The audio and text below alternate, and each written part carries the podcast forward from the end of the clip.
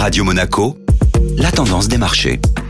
Et la tendance des marchés avec Société Générale Private Banking. Bonjour Laura Guial. Bonjour Benjamin. La séance boursière a évolué dans un marché prudent. Les opérateurs de marché s'attendent à une semaine chargée en termes d'indicateurs économiques et de publication de résultats. Les trois principales banques centrales publieront leurs décisions monétaires au cours de la semaine, en commençant demain avec la Réserve fédérale américaine, puis avec la Banque centrale européenne et la Banque d'Angleterre jeudi. Plusieurs mastodontes du secteur des technologies publieront leurs résultats ces deux prochains jours. On peut citer Amazon, Apple, Google ou bien Meta, la société mère de Facebook. Les investisseurs sont donc restés en alerte sur la séance d'hier dans l'attente des signaux importants à venir. Le CAC 40 a ainsi terminé en léger repli de 0,16%, même constat de l'autre côté de l'Atlantique avec un indice américain S&P 500 en baisse d'un peu plus de 0,60% à la clôture des marchés européens.